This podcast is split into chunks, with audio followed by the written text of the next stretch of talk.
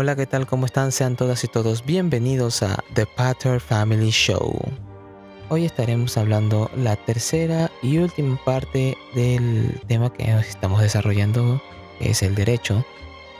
Y la parte que vamos a tocar es el derecho objetivo y el derecho subjetivo. En este punto lo vamos a tocar de forma muy superficial. Quiero hacer otro, otro podcast, otro video, eh, tocando un poquito más a fondo relacionado al derecho objetivo y al derecho subjetivo. Pero para empezar, hablaremos que el derecho objetivo es la norma, la ley que expresa esa facultad inviolable de hacer algo.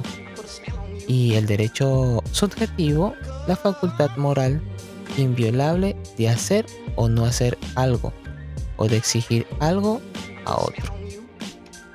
Ahora en la clasificación de los derechos subjetivos es que atendiendo a la mayor o menor amplitud de los individuos respecto a los cuales se ejercen en relación en derecho absoluto, por cuanto todo el mundo se encuentra en el deber jurídico de reconocerlos y respetarlos. Y en el derecho relativo consiste en una facultad que solamente puede ejercerse en relación a una o más personas determinadas. Aquí el sujeto pasivo es particular.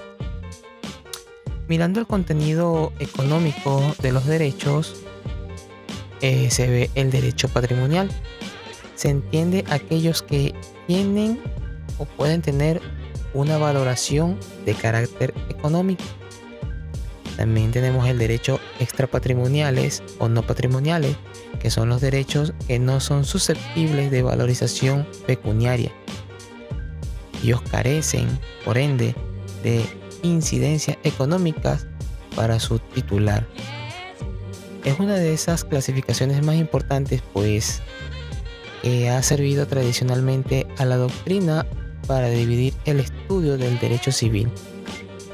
El derecho civil patrimonial se estudia las relaciones jurídicas de estas naturalezas y el derecho civil extrapatrimonial que comprende en el estudio de la personalidad y de las relaciones familiares. También se pueden trasladar de títulos, por ejemplo, derechos transferibles.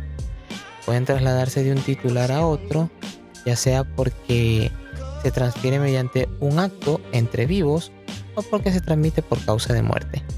La norma general es que los derechos patrimoniales sean transferibles y los derechos intransferibles son aquellos derechos que no admiten ser trasladados de un titular a otro, puesto que normalmente están concebidos como derechos personalísimos, vinculados íntimamente a la persona de su titular.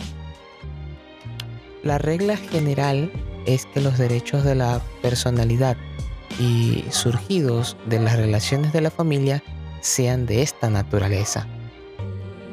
Ahora, las clasificaciones que admite el derecho, ¿no? vemos que tiene el derecho público, que se encarga de las relaciones que surgen entre el Estado, los demás estados, los órganos del Estado y los particulares con aquellos.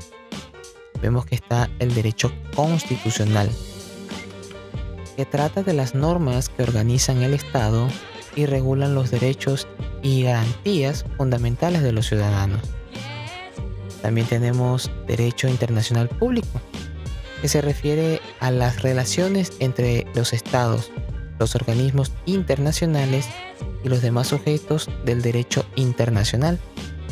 También tenemos el derecho administrativo. Este derecho regula el funcionamiento de los órganos del poder público y la prestación de los servicios públicos. Está el derecho penal. Se ocupa de la trilogía conformada por el delito, el delincuente y los efectos del delito. También está el derecho tributario, que regula la obtención y recaudación de los tributos. Y también está el derecho procesal, que estudia la naturaleza, el desenvolvimiento y la eficacia del proceso como conjunto de actos destinados a la satisfacción de pretensiones. Ahora vemos el derecho público, que regula las regulaciones entre particulares. Ahora está el derecho civil, que regula todo lo relativo a la persona, la familia y al patrimonio. También está el derecho mercantil, que regula los actos de comercio y los derechos y obligaciones que nacen de tales actos y de los contratos mercantiles. También tenemos el derecho internacional privado, que se ocupa de los conflictos de leyes en el espacio. El derecho social o nuevo derecho, que regula el trabajo como obligación social y las relaciones jurídicas que nacen del trabajo. En estos van conformados con el derecho del trabajo, derecho agrario, derecho de la seguridad social, derecho del niño, adolescente y de la mujer. Y hasta aquí con la tercera y última parte del tema desarrollado que es el derecho. Si te gustó este tipo de contenidos, por favor considere darle me gusta, suscríbase para más contenidos, compártelo con un familiar, amigo o colega y nos vemos en el próximo video. Que pasen todos un feliz día.